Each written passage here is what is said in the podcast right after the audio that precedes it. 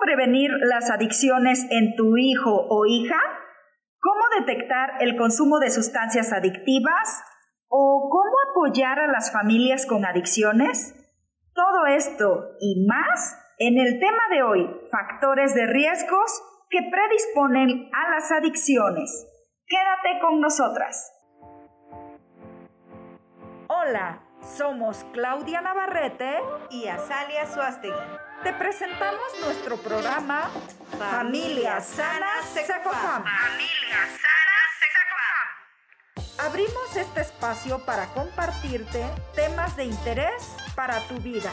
Amor, desamor, salud, familia, pareja, hijos, crianza, divorcio, emociones. Todo esto y mucho más encontrarás en este espacio donde incluimos nuestras píldoras de sanación emocional que te servirán para afrontar las dificultades de la vida cotidiana. Ven con nosotras y acompáñanos.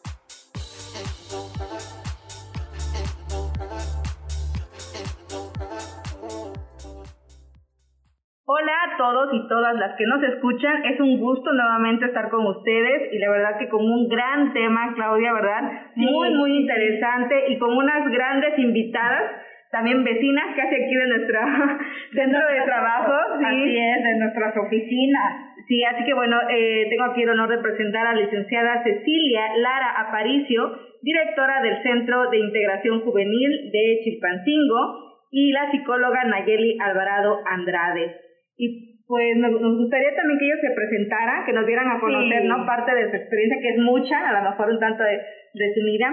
No sé, bienvenidas y pues un gusto tenerlas aquí el día de hoy. Muchísimas gracias a ustedes por la, por la invitación. La verdad es un gusto poder compartir en este espacio estos temas de reflexión que son tan importantes para toda la, la comunidad, para toda la población que nos escuche. Pues mi nombre es María Cecilia Lara Paricio, este, soy trabajadora social de profesión, esa es mi esencia principal. Sí, obviamente después estudié una licenciatura y una maestría, pero este, pero soy trabajadora social. Muy bien. Este, trabajo en centros de integración juvenil desde hace 23 años este, inicié en Acapulco. ¡Wow! Toda una vida, Ceci, tan jovencita, caray, que te ves. Después del kinder entré a trabajar ahí. Pues entonces, este, tengo 23 años en centros de integración, 7 en Acapulco, los primeros, este, como trabajadora social. Y desde hace 16 años me hago cargo de, de, dirigir el Centro de Integración Juvenil de aquí de Chilpancingo. Esa es mi función, directora en CIJ Chilpancingo.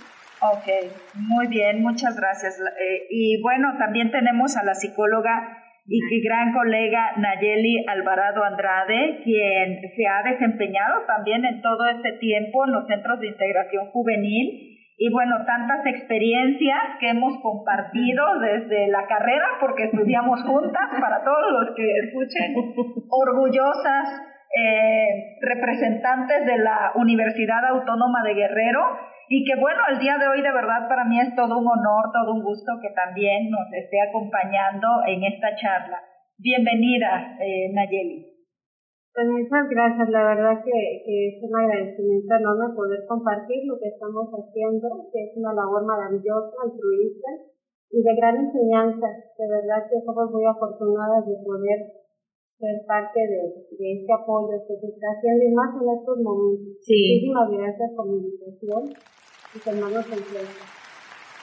Sí, la verdad que este tema, sin lugar a dudas, es un tema bastante interesante, eh, la cuestión de las adicciones, y particularmente creo yo por, el, por la situación territorial que estamos aquí inmersos en la región centro. Yo de verdad veo características como muy puntuales que quizás más adelante vamos a estar eh, compartiendo al respecto y también el otro gran tema, la situación de la pandemia, que me parece que no sé, digo, ya ustedes nos estarán comentando cómo, cómo están viendo, cómo se está moviendo la incidencia ¿no? de las adicciones en las personas.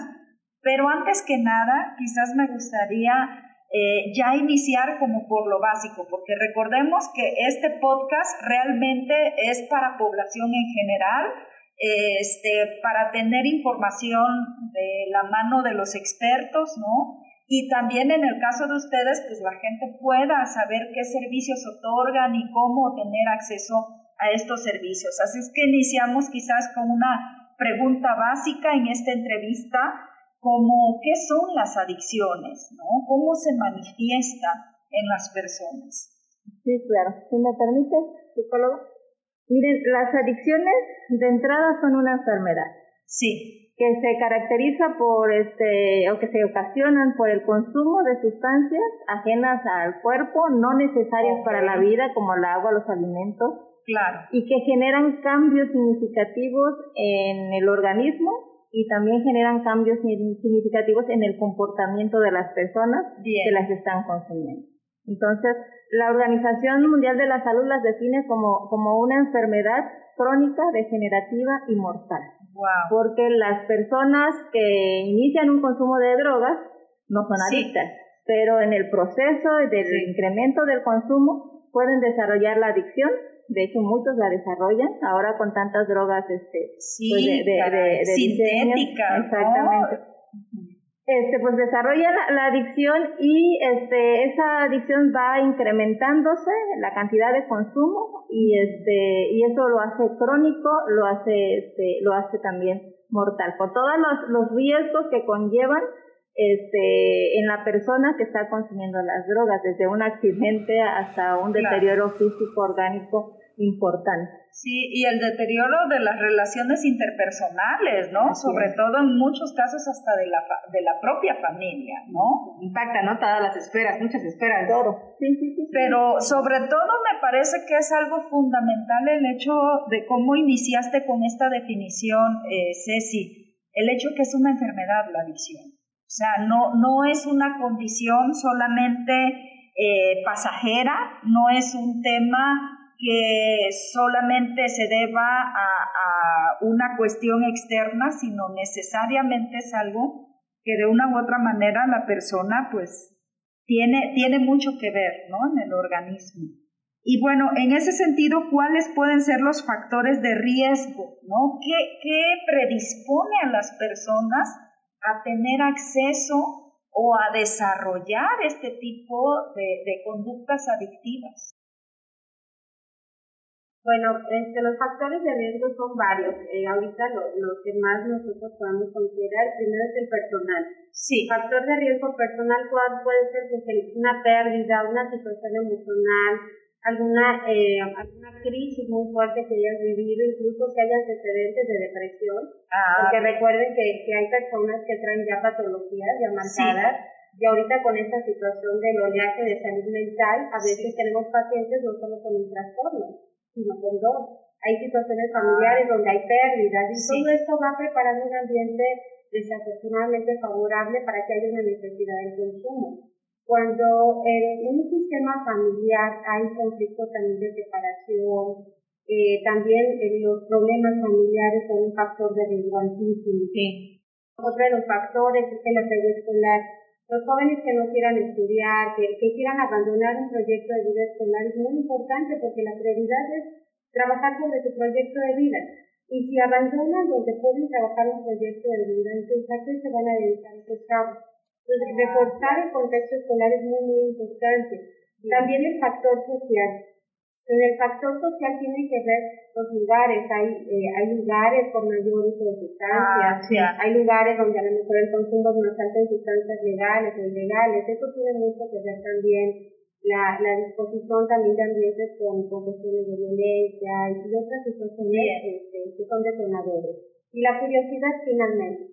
Por eso, eh, una de nuestras tareas en centros es no solamente el tratamiento, sino también la parte de la prevención por eso no hemos parado a pesar de la contingencia. Afortunadamente ha habido instituciones que nos han dado, ellos eh, les que nos han abierto esa ventanita de las redes, que nos permiten entrar y por eso hemos estado compartiendo para decirles seguimos, seguimos vacunando preventivamente a toda la comunidad, hablándole de temas. Normalmente los temas es enfocado a, a los temas de disminuir el consumo de sustancias, hablar de los daños Ahorita con la contingencia, eh, mi directora ha tenido la flexibilidad de permitirnos hablar de otros temas que también eh, evalúen el tema de duelo. Tuvimos que adecuar el tema de resiliencia por necesidad de mismas instituciones educativas, este, el, resiliencia, um, duelo, también el tema del estrés en periodo de COVID, la institución fue muy noble en el sentido que empieza la pandemia, inmediatamente nos mandan capacitaciones en línea para también nosotros inmediatamente empaparnos de todo lo que era el tema de la pandemia en todos los sentidos. Entonces, afortunadamente eso nos dio como que ese apoyo, ese plus, para poder también nosotros estar a la vanguardia en cuanto también a las necesidades que se estaban presentando. Y lo que acabas de decir es muy, muy importante, ¿no? Esta cuestión, a veces hay lugares donde hay mucha tolerancia, entonces en la misma familia, ¿no? Algunas familias lo permiten, es como que habitual, ¿no? Y pues se va haciendo todavía mucho más ¿verdad? todo este proceso. Y sí, es, bueno, si me permites, sí, este, claro, quisiera, quisiera poner, charla, esto es una charla. Quisiera poner un ejemplo simple, ya la, la psicóloga nos hizo una presentación este, a, general. a general de los factores de riesgo este, sin embargo, estos factores de riesgo los podemos ver, identificar en, en casa. Por ejemplo, un factor de riesgo personal, ella lo apuntó, depresión y curiosidad en un niño o un adolescente son factores que lo acercan a, a probar la sustancia, ¿no? Como primera, como primer contacto. Pero también, eh, si el niño es temeroso de, de, o el adolescente es temeroso y no sabe ponerle límites a sus amigos y decir, claro. esto sí quiero participar, en eso no quiero participar, ese es otro factor de riesgo y tiene que ver con su personalidad. Claro. En el contexto familiar, situaciones muy específicas como que papá, mamá o hermanos mayores consuman este alcohol, tabaco, otras sustancias. eso predispone. Así es, como que tengan dentro de la casa alcohol, tabaco y cualquier otra sustancia, pues favorece el acercamiento. La violencia en cualquiera de sus tipos, este, de entre los padres, entre los padres hacia los hijos, de los hijos hacia los padres, es otro, es otro este factor de, de riesgo bien identificado. En el contexto escolar, social, el consumo de los amigos puede favorecer que los muchachos también, también lo, hagan. Entonces, ¿qué, ¿qué podemos hacer al respecto? Pues invitar a las familias para que observen e identifiquen, si identifican estas situaciones, que son muchas, pero hablé de una o dos de cada, de cada tipo de, de factores de riesgo, son señales de alerta para que busquen más información, para que busquen atención si es que ya se sienten rebasados con la situación. Sí, y fíjate que, bueno, eh, yo quiero hacer una confesión aquí, ¿no? En este programa. Adelante, se pone emocionante. Qué penita, ¿verdad? Todo lo que van a escuchar en este momento. No, para nada. Simplemente yo recuerdo que más o menos este, en mis años mozos, estamos hablando de 13, 14 años, iba yo en la secundaria, recuerdo, y pues al final, para quienes no me conocen, yo soy de la Costa Grande, de Tecpan de Galeana, orgullosamente. Así es que recuerdo, y bueno, allá en la Costa Grande, pues para quienes conocen San Luis de la Loma, San Luis San Pedro, ¿no? Son ciudades aquí en Guerrero muy conocidas porque de una u otra manera, lastimosamente, pues son espacios, ¿no? Donde está el tema de la, este, de, tener el acceso como muy cercano a la marihuana. Y recuerdo que una amiga, o sea, viene y me trajo, o nos trajo, estábamos como cuatro amigas, estábamos ahí platicando muy tranquilamente y una de ellas es, pues yo aquí traigo un churrito, ¿no? Y yo así de ¿qué onda, no? O sea, el asombro y yo hasta el miedo recuerdo, ¿no? Sobre todo porque efectivamente a mi papá, por fortuna, nunca me tocó verlo en este tema de que tomara. O, yo recuerdo que sí tomara, pero era así como muy esporádicamente. Hasta el momento mi papá nunca, por ejemplo, me tocó verlo borracho, ¿no? O fumando. Así es que era algo que para mí pues era, si bien es cierto, medio sabía, ¿no? Por el contexto social, pero no era algo que yo tendría como muy fácilmente el acceso, ¿no? Como esta amiga que... Y recuerdo que lo prendió y ándale que hay que darle un toquecín, ¿no? No, bueno, yo me acuerdo que el primero, este, eh, uno, porque nada más fue uno, ¿no? La primera inhalación que hice, no, bueno, ahí empecé a, toser constantemente, sentí que me ahogaba. Fue mi primera y única experiencia. Dije, debut y despedida con esto, jamás, nunca. O sea, esto es del demonio, no lo quiero. Y recuerdo que agarré el dichoso churrito ahí que traían y lo pisé y les dije, váyanse mucho a volar. No, porque esto, esto no, o sea, esto no, definitivamente, oye, pero claro, no me vale. Y así es que sí, o van a querer que siga como sus amigas, o si no, hasta aquí quedamos. Porque yo, esto a mí, estas cosas no. ¿no? Y recuerdo que me salí y, todo, y bueno, después volvió esa amistad, ¿no? Digo, pero fue una experiencia, la verdad yo recuerdo bastante desagradable, o sea, a mí el olor, el sabor, fue algo muy, pues muy mal. Quiero sí entender que quizás en esos momentos yo no tenía dificultades ni con mi familia, ni cuestiones de ningún tipo. No había muchos factores de riesgo. No, había factores de riesgo, como ahorita ambas lo, lo acaban de mencionar, pero cómo efectivamente esto, tanto la psicóloga Nayeli como en ese caso Cecilia mencionas, que efectivamente estás detonante de la curiosidad, este primer acceso donde los jóvenes te dicen, ah, mira, aquí está, ¿no? Porque la realidad es que comúnmente, pues como no es algo que lo encuentras muy fácilmente en un Oxxo, por ejemplo, ¿no? Pero sí, si alguien te lo enseña, si alguien te lo lleva, ¿no? Y te lo pone en la mano, pues obvio que la curiosidad se incrementa mucho más, ¿no? Es. que sí surge, ¿no? Ese, uso experimental, de hacer como que de hacer la experiencia. Sí, ya de ahí puede ir en escalada para algunos, y pues para otros solamente se queda así como una anécdota, ¿no? Como la que nos acaba de contar. Sí, muy desagradable y penosa, por cierto, pero bueno, ahí se las cuento. Yo creo que, Clau, este, esa es la, la historia de todas las primeras veces de todas las personas que han consumido o están consumiendo alguna sustancia. Claro. Este, ese, ese primer contacto puede ser solo una experiencia y hasta ahí se acabó el, debut y despedida, ¿no? Hasta ahí se terminó todo. Pero puede ser el principio de, un camino muy, este, muy triste, muy penoso, más penoso de que tú no, de lo que tú nos compartiste ahorita y, que, y que tiene que ver con la vida, con el bienestar, la salud mental, emocional de, de toda una familia pues, y de varias generaciones, pues también. Entonces, este, yo creo que lo que buscamos nosotros es evitar que ese primer contacto se presente, pues.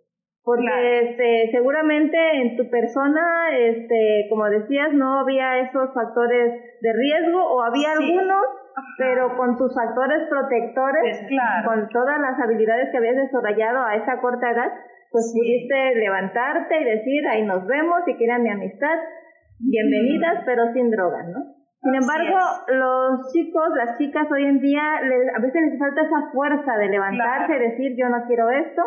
A veces le falta la seguridad también de, poder expresar. Y ahí es donde entramos nosotros, pues, en hacer, llevar a cabo un programa permanente de prevención a las adicciones para que los chicos, las chicas, igual que lo hiciste tú, sean capaces de decir, no quiero esto, eso no es para mí. Y es que en esa transición, incluso yo creo que de la primaria a la secundaria, la secundaria como que se viven más ese tipo de experiencias y esta presión, ¿no? A veces por los amigos. Sí, sí, sí, Y pues a veces no querer quedarle mal a los amigos, uno accede a veces a dar ese, ese paso. Por, lo general, bueno, no sé, ¿qué edad, qué edad ahorita están ustedes viendo que se está presentando más ese tipo de, de, de situaciones? Mira, en el consumo de sustancias legales, este, sí se puede ver hasta en niños de 10 años pero el consumo de sustancias ilegales sí puede ser hasta de dos años en adelante. Pero como te decía ahorita con la pandemia, a lo mejor van a cambiar los, las edades, porque recuerden que ahorita el ambiente familiar está como una olla express. Sí, con, todo esto que se está generando.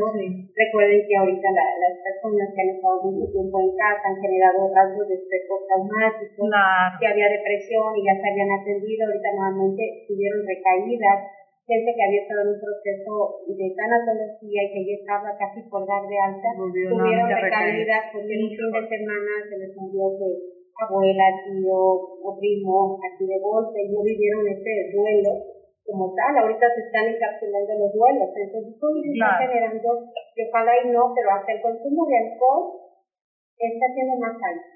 ¿Por qué? Porque a lo mejor antes los cabos iban a la escuela o cercan en una colonia para ir a consumir, no están saliendo, solamente están en casa y en casa normalmente el alcohol es una droga legal. Entonces, de alguna u otra manera las sustancias legales están en casa. Y eso está generando también un aumento de patrón de consumo en sustancias legales en casa. Entonces, eh, sí, qué bueno que, que se está tocando este tema porque sí, sí que estás eh, requiriendo que la gente de una u otra manera, porque no esperar a que esto se salga de control y las ciudades son importantes. Recordemos que, que es importante entre más corta edad se hable de los daños, a más corta edad se vacune preventivamente, disminuye los riesgos, las consecuencias y obviamente el daño en todo un sistema. Sí. Okay. Sí, claro, sobre todo algo que yo he notado también, que quizás ahorita estamos como en un periodo de latencia, ¿no? En el caso, creo yo, tanto eh, de las manifestaciones psicológicas de esta pandemia, ya creo que ya poco a poco la gente está teniendo hasta mayor acceso, ¿no? Nosotros lo vemos aquí en la terapia, que cada día más familias nos toman mayor este, hay mayor número de solicitudes del servicio. Sin embargo, creo yo que en el tema de las adicciones, como bien dices, es una situación en casa, ¿no? Que por ahora se vive solamente en la discrecionalidad del hogar. Sin embargo, el próximo ya recientemente la Secretaría de Educación ya anunció que en septiembre, al menos aquí en Guerrero, iniciamos este, actividades escolares ya los alumnos Así es que esto de una u otra manera creo yo que puede implicar mayor riesgo, sobre todo en el tema de las escuelas, ¿no? La venta, ¿no? Y el consumo de algunas sustancias ilegales que de una u otra manera pues proliferen, ¿no? Y favorezcan pues este tipo de, de conductas adictivas en los jóvenes, ¿no? Definitivamente sí, ¿eh? Este, lo que decía la psicóloga Nayeli, que es como una, una olla expresa a punto de, de, de, explotar, es una realidad. De alguna manera, aun cuando hubiera consumo en el interior de la casa, a propósito de la pandemia y del confinamiento, este, de alguna manera está más, este, está más controlado, pues, aunque hubiera un inicio en el consumo. Sin embargo, cuando se le abran las puertas para ir a las escuelas, bueno, ya sabemos que, que, el tema de interés para los chicos es la socialización, pues, con los amigos, y van a pensar que todo vuelve a la normalidad y lo que a lo mejor los que no consumían o los que no han consumido corren el riesgo de empezar el consumo. Y como erróneamente, ¿no? Va a ser como un escape, a lo mejor también para ellos, como un refugio de todo lo que vivieron a lo mejor durante toda esta pandemia. Exacto, sí, claro. Sí, y bueno, al respecto, ¿cuáles son las sustancias ahorita que las escuchaba hablar de sustancias legales y no, e ilegales, del uso de sustancias en los jóvenes? ¿Cuáles son las más frecuentes? Si nos pueden hablar al respecto. Sí, claro. Si quieres, empiezo ya por medio de su complemento. Este, pues dentro de las legales las conocemos con seguridad, alcohol y tabaco son este, una de ellas este, dentro de las ilegales todavía. Pues la marihuana es una droga de, de, mucha preferencia, eh, sobre todo para, para iniciar también el consumo de sustancias. Este, la cocaína se sigue consumiendo, el cristal, este, y el PVC este es una sustancia, ah, es un este, inhalable que se está consumiendo este, también de manera este, muy constante entre nuestros pacientes. ¿Quieres comentar? Sí, también lo que es la metanfetamina, de hecho, es Caray. una sustancia muy, muy adictiva. También el año antes del, del COVID eh, estaba manejando ya consumo de sustancias como heroína derivado de la heroína. Entonces, de verdad que la gente sigue minimizando todo un daño tan fuerte. No es lo mismo un paciente que va iniciando a consumir alcohol, tabaco, alguien que ya está despuntando directamente a un consumo de heroína, metanfetamina, con drogas de verdad, de, de, con un daño más, más Sin embargo, la gente sigue minimizando este, y, y de un acceso de verdad impresionante cuando nos lo comparten Claro. Y en ese sentido, ¿cuáles son los daños que ocasionan estas, estas drogas? ¿no? Sobre todo en la salud, digo, eh, ¿cómo, de hecho, ¿cómo podemos identificar que un joven está haciendo, está ya teniendo acceso a este tipo de sustancias? Sí, mencionaba hace un momento las señales de alerta. Así es.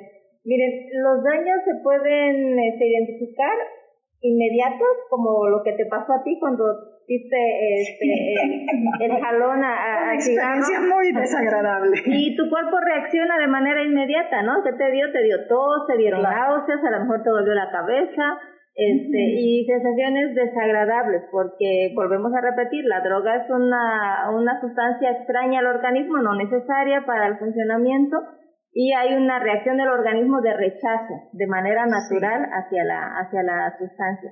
Entonces, esos, esos este, efectos inmediatos este, son como una señal para que el mismo joven, la misma persona que está consumiendo, pues se, dé otra oportunidad de repensar si, si continúa consumiendo o no continúa consumiendo la, la sustancia.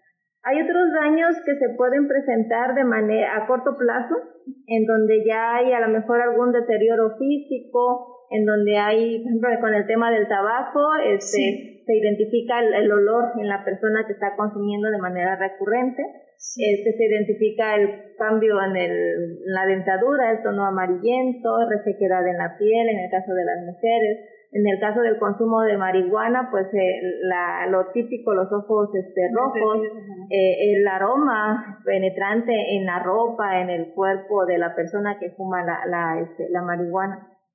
Y hay daños que son a largo plazo. Estos daños a largo plazo este, tienen que ver con daños orgánicos en, este, eh, en los pulmones, en el estómago, en la garganta, dependiendo del tipo de sustancias que se esté, este, que se esté consumiendo.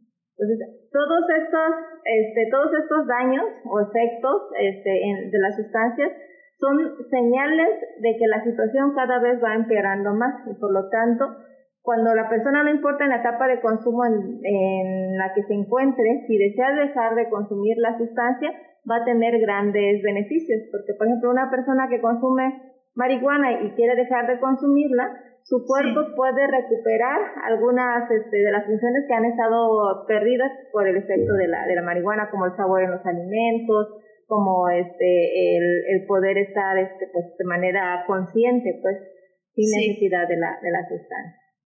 ¿Quieres agregar algo más? Sí, también eh, efectivamente, como lo dijo el antes, sí, este, hay daños en, en problemas de gástrica, daños del intestino, eh, daño pulmonar, y ahorita con, con estas situaciones hay que cuidar los pulmones, todos los órganos internos, entonces este, hay muchos, más alicientes para cuidar nuestro organismo y también este, en la cuestión de, la, de lo que es el, el uso, abuso y dependencia también es muy preocupante.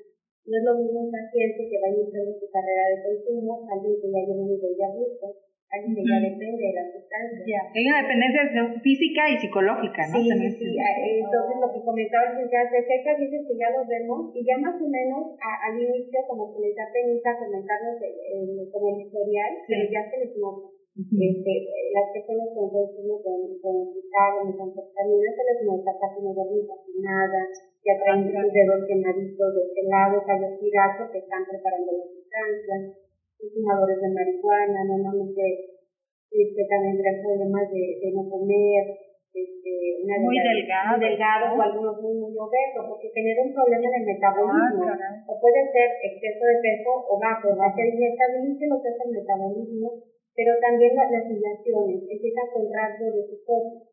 La marihuana es una sustancia con mayor cercanía a generar brotes psicóticos. El consumo de alcohol es una sustancia con mayor alcance a personas activar depresión o ah, de reposar. Este, y así con cada una de las sustancias tiene como que alguna activación en algún área a nivel este, daño también. Sí. Y yo creo que también para los papás, ¿no? Pues hablando de aquí de los jóvenes, pues conocemos a los hijos, entonces si iba a lo mejor muy bien en la escuela y de repente tuvo un bajo rendimiento o dificultad para dormir, una actitud más rebelde, a lo mejor hasta checar los amigos, ¿no? Porque a veces cuando eh, puede predisponer también el andar con amigos que consuman ciertas sustancias. Fíjate que ahorita hasta las conferencias, por ejemplo, el de que las defensa de casa, hablamos de las reglas, de la importancia de, la supervisión, ahora de, la sugerencia de los papás es cuando estén en clases de Zoom, verificar que estén en clases de Zoom. que en lugar de que les dejes el celular todo el día, y es que solamente en horario de clases, termina el horario de clases y ahora inmediatamente activarlos y hagan otras actividades, porque empiezan a generar pensamiento de túnel todo el tiempo en el celular que genera que el rato tienen un problema y tienen mucha dificultad de buscar opciones para solución de oh. problemas. Eso por eso está generando tanta demanda en el área del consultorio. Claro. Porque el, ahora el joven por cosas mínimas este, ya genera esa necesidad de que no puede solucionar porque por esa visión de túnel que están generando. Y parte del tratamiento que, ofrecemos es que empiece a, trabajar esa parte de quitar visión de túnel, que es instrucciones, de que el entrenamiento que vamos en el que genera estrategias de solución de problemas, un plan de acción, el paciente debe tener un plan de acción, que si dejo de estudiar, no es normal que un joven deje de estudiar, o que se deje de arreglar. Ahí se etapa en la juventud, alguien se quiere ver guapa, guapo, buscarle a alguien. No es normal que una joven, un joven guapa o, o guapo, este, no tenga pareja, eh, no le guste verse atractiva, que no se bañe, que no se arregle, y menos en Zoom no es normal. Tienen que empezar a indagar qué está pasando, porque en este caso les gusta esa parte de, de proyectarse, de verse bien, entonces no es normal en un joven que no esté haciendo eso. Y buscar actividades recreativas, ¿no? Como dicen, hay lugares donde a lo mejor no hay muchas actividades recreativas y la única es a veces que la copa con los amigos, ¿no? Que cigarros, todo eso, pues también predispone a esas situaciones. Y pues bueno, yo creo que sí es muy importante pues estar muy al pendiente, papás, ¿no? De esos cambios en los, en los hijos.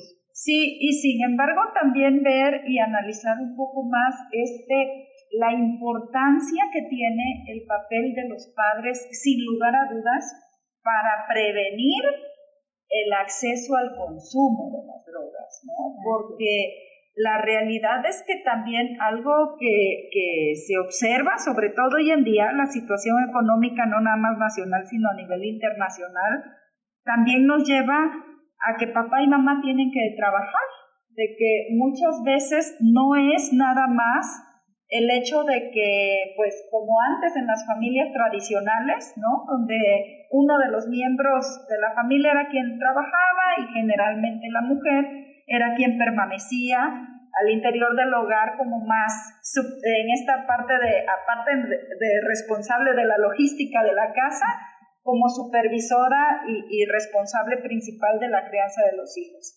Ahora papá y mamá tienen que estar fuera para traer el sustento.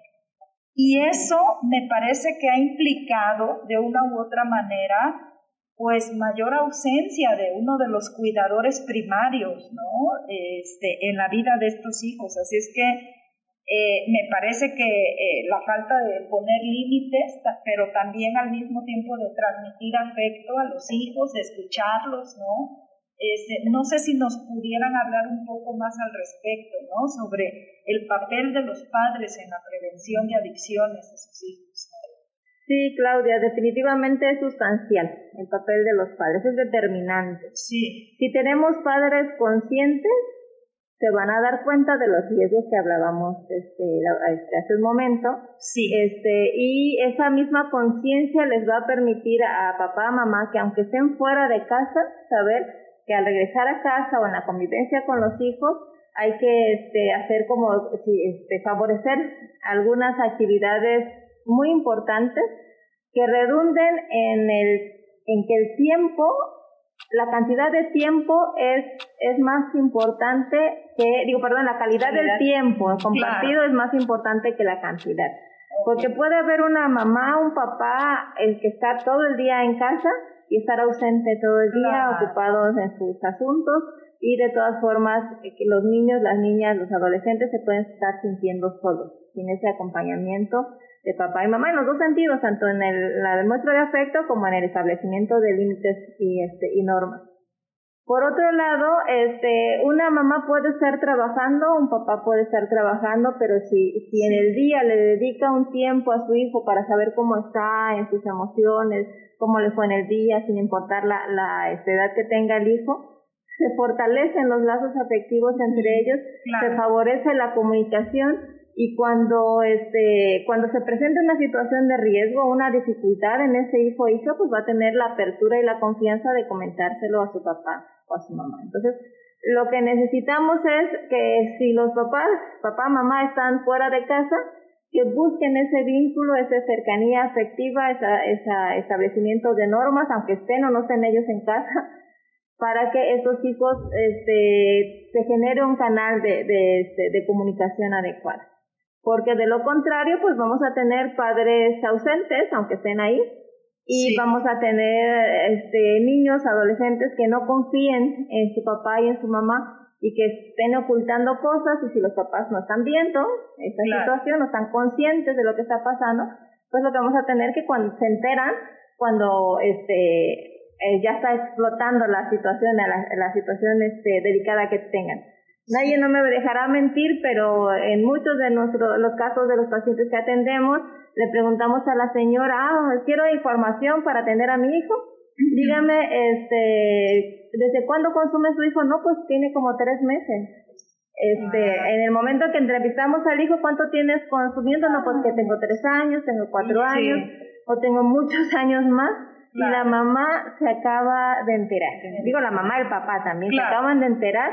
Entonces, tiene que ver con que o estamos muy ausentes y no nos damos cuenta, o este, vemos pero no queremos ver, entonces nos negamos a, aceptar lo que estamos viendo así como de reojo, ¿no? Entonces, hay que hacer un acto de, de tomar conciencia de nuestro papel, pero todos los días, pues, como papá o como mamá. Si quieres agregar. Sí. A lo mejor hay papás que no tienen la presencia de un terapeuta, no hago. A lo mejor trata de buscar noticias que te hagan sentir bien, música que te haga sentir bien, claro. porque las condiciones son diferentes. Tu familia también tiene un sistema de, de regeneración, porque han funcionado antes sin, estar en una institución. Sí. buscar instituciones, pero hay gente que de verdad todavía le cuesta trabajo acudir. Entonces es importante ser selectivo con lo que vemos, con lo que escuchamos, eh, hablaba la licenciada acerca de la calidad de tiempo y efectivamente tenemos que salir a trabajar, pero también en hablarles del trabajo de equipo es importante. Saber que cuando uno hace lo que le encanta, eh, tienes el coste que es que te paguen. Y aparte de, de, cumplir sueños con los hijos y la familia, pues es maravilloso. Entonces, yo creo que compartirles desde esta otra perspectiva, que es una oportunidad tener un trabajo donde haces lo que te apasiona, generas en ellos esa pasión también de que cuando crezcan busquen lo que les encanta para que corran el riesgo de que les fallen y después los inviten a muchos lugares. Entonces, cuando uno les habla de estas historias, también se van a ayudar a verse como un ejemplo.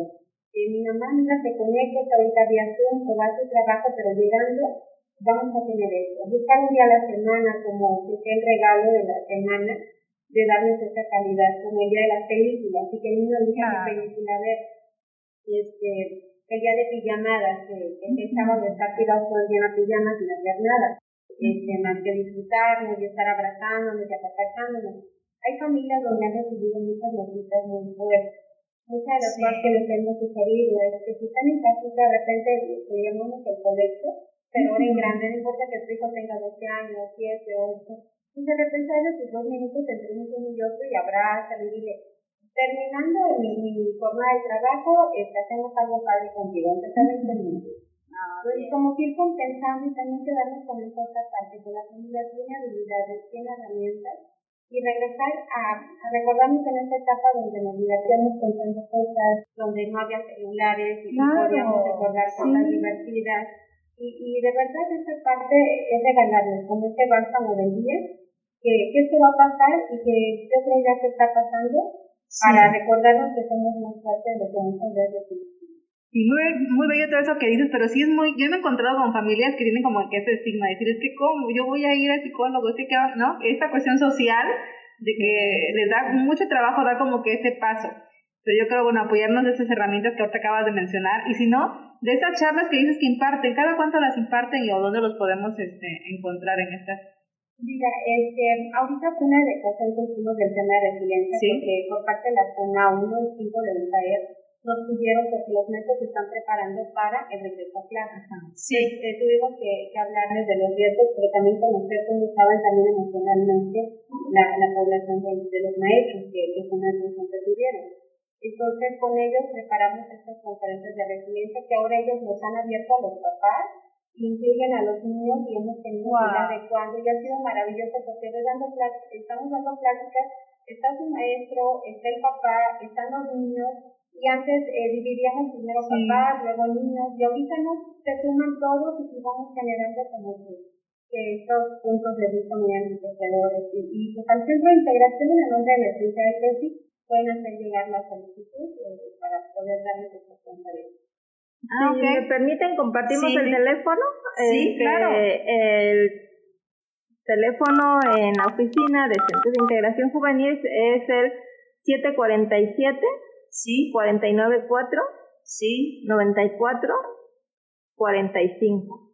Repito, 747 494 94 45, pero si no alcanzaron a anotar el número o van manejando, este pueden contactarnos a través de nuestra página de Facebook que es CIJ Chilpancingo. Ah, mira, muy fácil. Bien facilito. que también lo vamos a dejar el número de teléfono, ¿no? En, eh, en la información que dejamos del podcast. Ah, perfecto. Entonces, ahí este ahí podemos atendernos atenderlos. Nuestro horario normal regular este del centro de integración es de 8 de la mañana a, a 7 y media de la noche. Pero este ahorita por pandemia estamos trabajando de ocho y media a 4 de la tarde. Ah, muy pero en el en el este en línea o en el este Messenger del Facebook, o sea, pueden dejarnos el mensaje en cuanto alguien de nosotros entra a la página, lo ve, les contestamos y le compartimos la información de las pláticas que estamos haciendo. Por ejemplo, ahora se acerca el verano, vamos a tener cursos de verano. Este, muy bonitos, ¿eh? muy bonitos.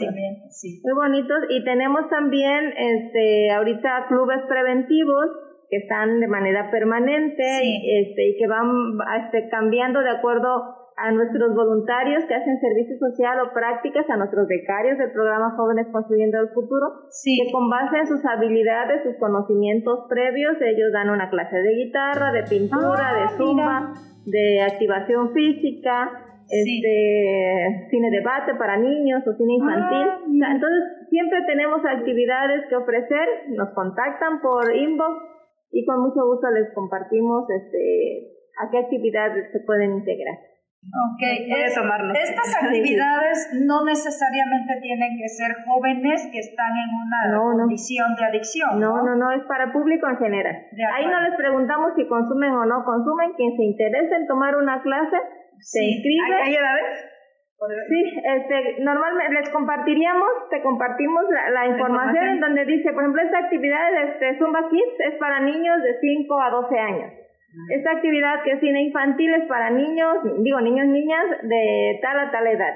Tenemos una muy buena que se llama Cuentos para Pensar, que es para jóvenes ah, y adultos.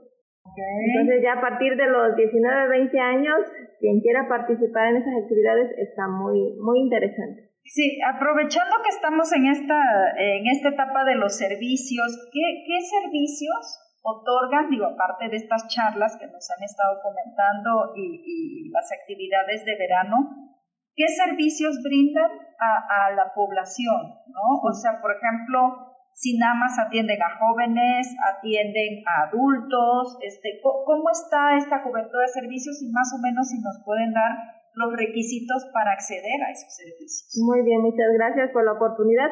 Pues Centros de Integración Juvenil es una institución especializada en la atención de las adicciones.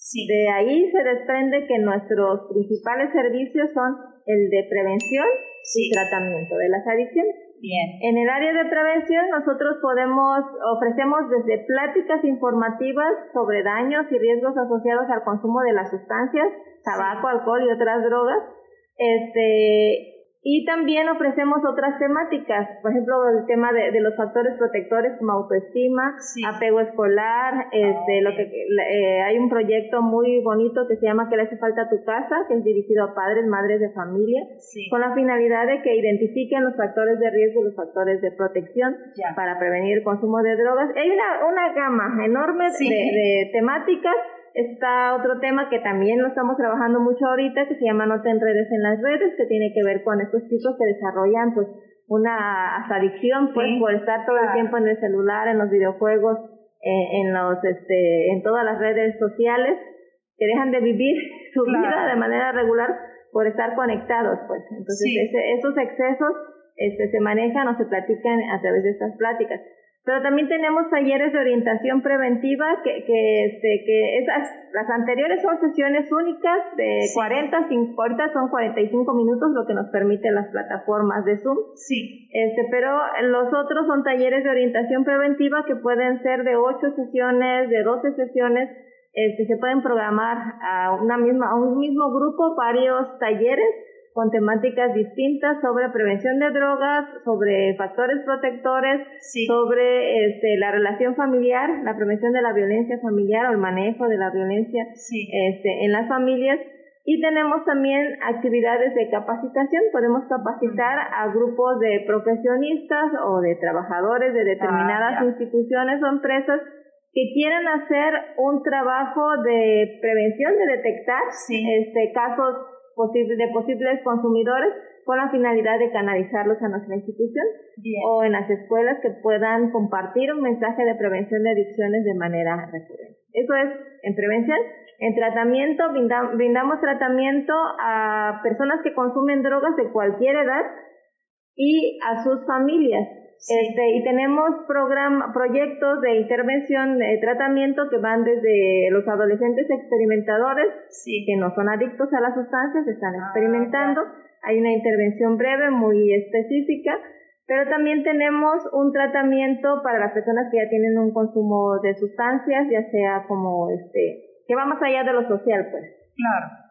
Y contamos en Acapulco con una unidad de hospitalización para internar a las personas que tienen un nivel alto de consumo, de dependencia, pero que, pero que además están interesados en recibir atención este, en, una, ah. en una unidad de hospitalización. Entonces, esto tenemos dentro del tratamiento aquí en Chilpancingo una clínica para dejar de fumar, una clínica para dejar de, de tomar alcohol, este, y lo que es la terapia para las personas que consumen drogas en, en general. Las familias son un, este, un elemento importantísimo en el tratamiento, por lo tanto, a las familias también se les atiende con una terapia para familias que se llama este grupo de familiares. Ah, bien. Sí, porque yo ya, ya cuando las personas que son adictas, sobre todo adolescentes, me parece que sí las familias son determinantes, como bien dice Ceci, porque pues de entrada muchas veces ellas son quienes facilitan hasta el acceso al recurso económico, ¿no? Para, para adquirir este tipo de sustancias. Pero quizás la, la característica más constante es que me parece, sobre todo en el caso de los padres, han sido altamente permisivos, ¿no? O hasta sabotean a nivel psicológico, pues, este, hasta como el proceso de tratamiento de las personas, ¿no?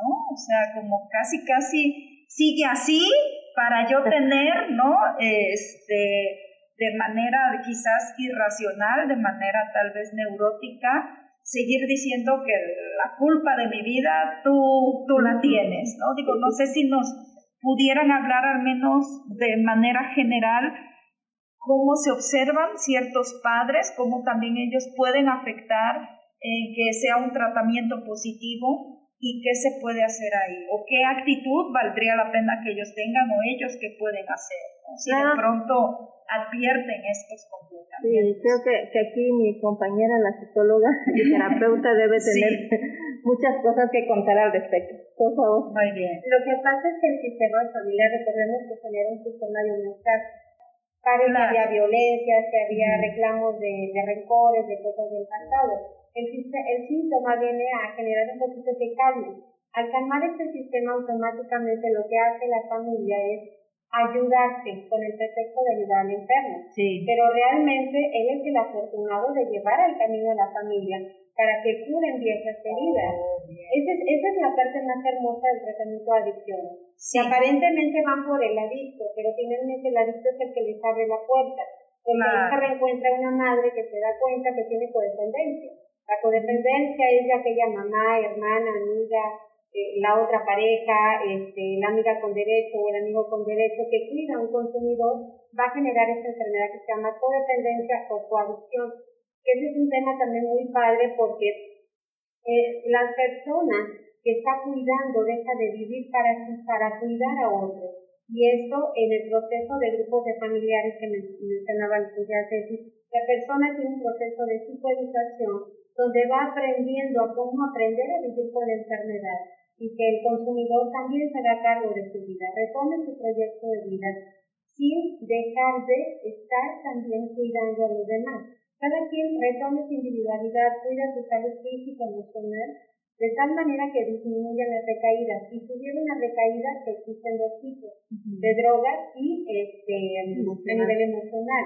Este, entonces es importante que cada una da un mensaje y el entrenamiento en prevención de recaídas que también damos el tratamiento, lo que hacemos es evaluar con la familia o con el paciente qué es lo que quiere decir. Que muchas veces es pedir más ayuda para un sistema porque algo, hay un, un secreto más allá que no han comentado.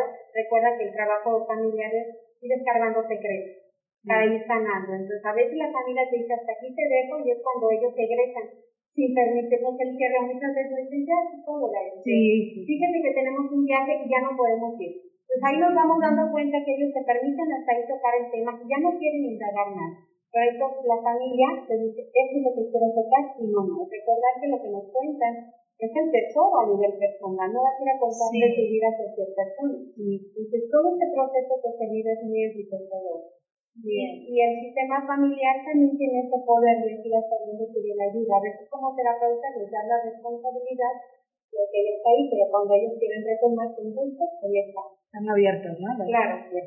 Hablaban también, es muy, muy importante ¿no? esta cuestión, porque ahora sí que es como que la punta del iceberg, lo que llega, pero al fondo hay muchísimo, muchísimo más, ¿no? Y hay pero gente que pues no le, ahora sí como que los confronta y te tienen miedo, ¿no? A seguir un poquito más a profundidad.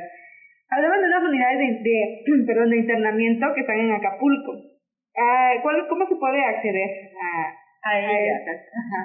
Lo que hacemos nosotros, los, las personas que llegan directamente con nosotros, pero primero hacemos una valoración, un diagnóstico, son tres entrevistas, una entrevista inicial, estudio social, historia clínica. Con esa información recabada en estas entrevistas, identificamos si su nivel de consumo es alto, su nivel de dependencia es alto, se le recomienda la hospitalización. Y este, si la familia acepta y el usuario de drogas acepta, pues los, este, ahorita los ponemos en lista de espera en la unidad porque está actuando, está este, trabajando a un 30% de su capacidad por la cuestión de la pandemia y ahí este, ya se van a internar. Normalmente la atención es de tres meses y están hasta 22 personas, este, tiene capacidad para, para que se puedan ingresar 22 personas a la unidad. Sin embargo, ahorita solo se aceptan 7 personas y la estancia es de un mes. Nada más, por, por, las, condiciones. Ajá, entonces, este, es importante resaltar porque muchas mamás, papás, este, en su preocupación por este, que se empeoren las cosas con su hijo o hija, llegan a la institución pidiendo que se los internemos, pues que digamos a dónde los pueden internar. Entonces, no todas las personas que consumen drogas son candidatos para hospitalizar. Algunos por condiciones de salud este, serias, algunos otros por su este, condiciones de, su comportamiento, su carácter, ah. de algún trastorno que puedan tener, algún daño ya orgánico no son candidatos, entonces es el equipo de terapeutas quien valora cada situación en particular, cada caso en particular, y hace la recomendación, pero la decisión final la toma la, la familia. Ok. Bien, me parece que también, aparte de ustedes, sobre todo, por ejemplo, en el tema de alcohólicos, ¿no? De cuestión eh, del alcohol, ¿Ustedes se coordinan con otras instituciones al respecto, digo, para canalizar personas o, alguna otra institución que pueda atender también este tipo de, de adicciones que nos puedan compartir? Sí, claro, mira, este, nosotros trabajamos en coordinación con la Central Mexicana de Alcohólicos Anónimos, entre ah, paréntesis les comparto que el próximo jueves cumplen 86 años a nivel mundial y este año cumplen a nivel este, nacional 75 años de servicio. increíble. Es, es impresionante la labor que ellos hacen. Sí. Entonces nosotros trabajamos en estrecha coordinación con ellos. Por ejemplo, en nuestro centro sesiona una vez este, de manera presencial antes de la pandemia, dos días a la semana sesiona un grupo de alcohólicos anónimos con nuestros pacientes, exclusivo para nuestros pacientes pero además la psicóloga ya cuando los pacientes ya terminaron su proceso de diagnóstico y ya inician tratamiento, desde que ella los recibe en la terapia, les da la indicación de buscar un este un grupo de doble A de alcohólicos anónimos de la central mexicana de hora y media pues este, les da la indicación de buscar un grupo para este integrarse a ese grupo de alcohólicos anónimos y nos sirven como de apoyo como una red de apoyo para ellos para mantenerse sin, sin consumir este la sustancia, ¿no? No solo los alcohólicos, los que consumen alcohol, también a los chicos de, que consumen otras sustancias se les invita a integrarse porque el programa es, en realidad es muy, muy bueno. Eso es por un lado. Por otro lado, este, necesitamos apoyarnos con la, este, con la atención psiquiátrica, es, es importantísima la atención psiquiátrica entonces, este, nos apoyamos con la Clínica de Salud Emocional aquí en Chilpancingo, Ah, con la Unidad de Género de, la Secretaría de Salud, donde también tienen psiquiatra y ahorita nos están apoyando atendiendo algunos casos de nuestros pacientes de manera virtual porque no tenemos psiquiatra nosotros. Y cuando las familias pueden, se les da la, la opción de que pueden consultar a un, este, a un psiquiatra de manera particular porque este, nos interesa siempre en el equipo multidisciplinario este, tener la valoración si hay algún trastorno, si hay algún problema, este, alguna comorbilidad, este, para que sea atendido a lo que corresponde al área de psiquiatría y nosotros lo, lo complementamos pues con la psicoterapia. Ah, muy bien. Sí, creo que eso es importante también estar de la mano con especialistas en la salud mental, especialmente, como bien dices, para la administración de algún antidepresivo, ¿no? De algún ansiolítico en algún caso, pero bueno, la parte, sin lugar a dudas, requiere una atención especializada. Pues bueno, y así podríamos seguir charlando y charlando, de verdad que este está o ha sido una tarde muy enriquecedora, pero no sé si alguna otra pregunta, este, Azalia, tengas tú para nuestras invitadas del día de hoy. Pues bueno, ya tocamos algunos puntos, pero ya para cerrar, de manera no de resumen, ¿qué podríamos, qué recomendaciones podríamos hacerle a, a, las personas que nos escuchan con este tema, a lo mejor a los padres, a las madres, este, a los jóvenes? No sé qué nos puedan ustedes compartir de acuerdo también a su experiencia. Un mensaje para cerrar. Primero que si ya tienen identificado que hay integrantes de la familia que ya tienen esta enfermedad, con mucho gusto pueden llamar a los números, al, al Facebook que tenemos, solicitar una cita y con mucho gusto. Es muy importante que la persona cuando vaya a la cita acuda sin efecto de la sustancia para poder hacer la valoración, eh, que vaya acompañado de un familiar porque es más enriquecedora la entrevista con información que nos da algún integrante de la familia si no hubiera integrantes por consumo de sustancias, este, bueno, en la parte de la prevención eh, les comentamos que pueden solicitar conferencias a Centro de Integración con mucho gusto de manera gratuita, es parte de nuestra labor preventiva. Eh, también sugerir a los padres que, que no es negociable el hecho de que estén estudiando. El joven debe de estar estudiando, no es normal que un adolescente, un niño, se salga de clases, a pesar de que estén clases en línea son valiosas y hay que aprovecharlas y hay que tenerlos ocupados. Un joven que no está ocupado va a buscar actividades disfuncionales y generará esto a su de conflictos en el sistema familiar. Un joven y un niño son muy brillantes. Hay que utilizar esa inteligencia, ocuparlos en un proyecto de vida, ocuparlos en casa. Eh, la casa tiene muchas actividades para hacer terapia ocupacional. No hay que tenerle miedo, hay que ocuparlos. De verdad, y si les damos poder en hacer cosas donde se sienten valiosos, no se van a meter en conflictos y no van a salir afuera a buscar situaciones de riesgo. Bien, gracias. Sí, pues definitivamente creo que, que es muy importante hoy más que nunca estar muy al pendiente de la salud emocional y mental, la expresión de sentimientos, la expresión de ideas, la plática este, casual en casa ayuda a identificar si algo no está bien en el niño, este, en el niño, en la niña, en el adolescente.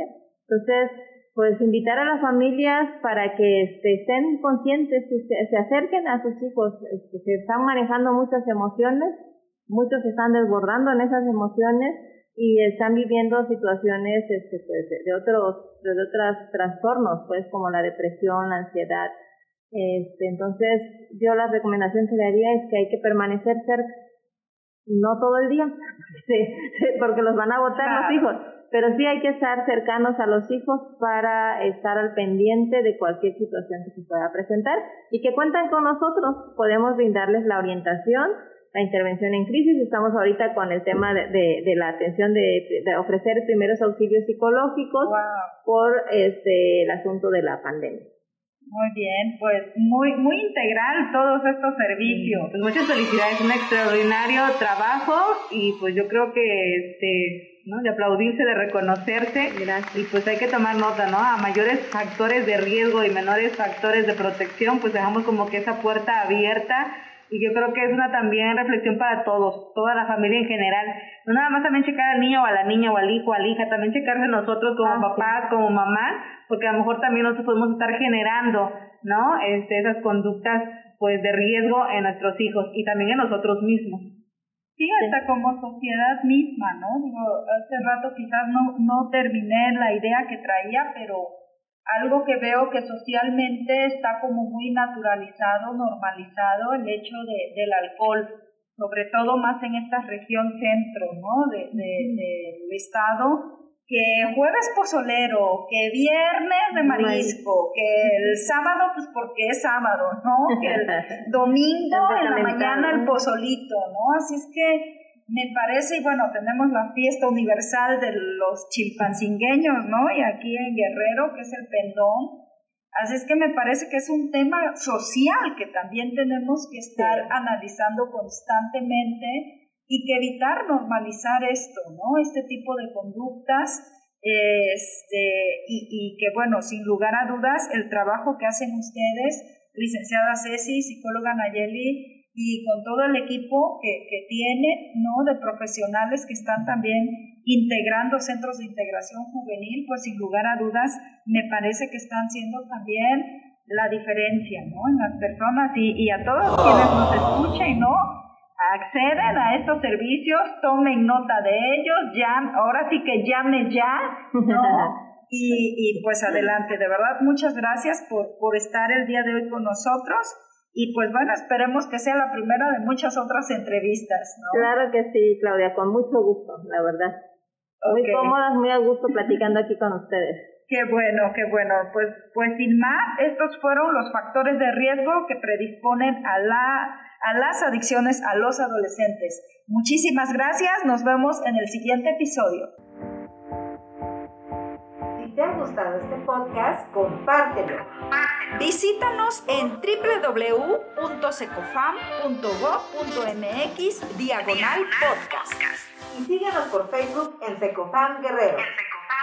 También por ebooks y Apple Podcasts, Google Podcast y Spotify.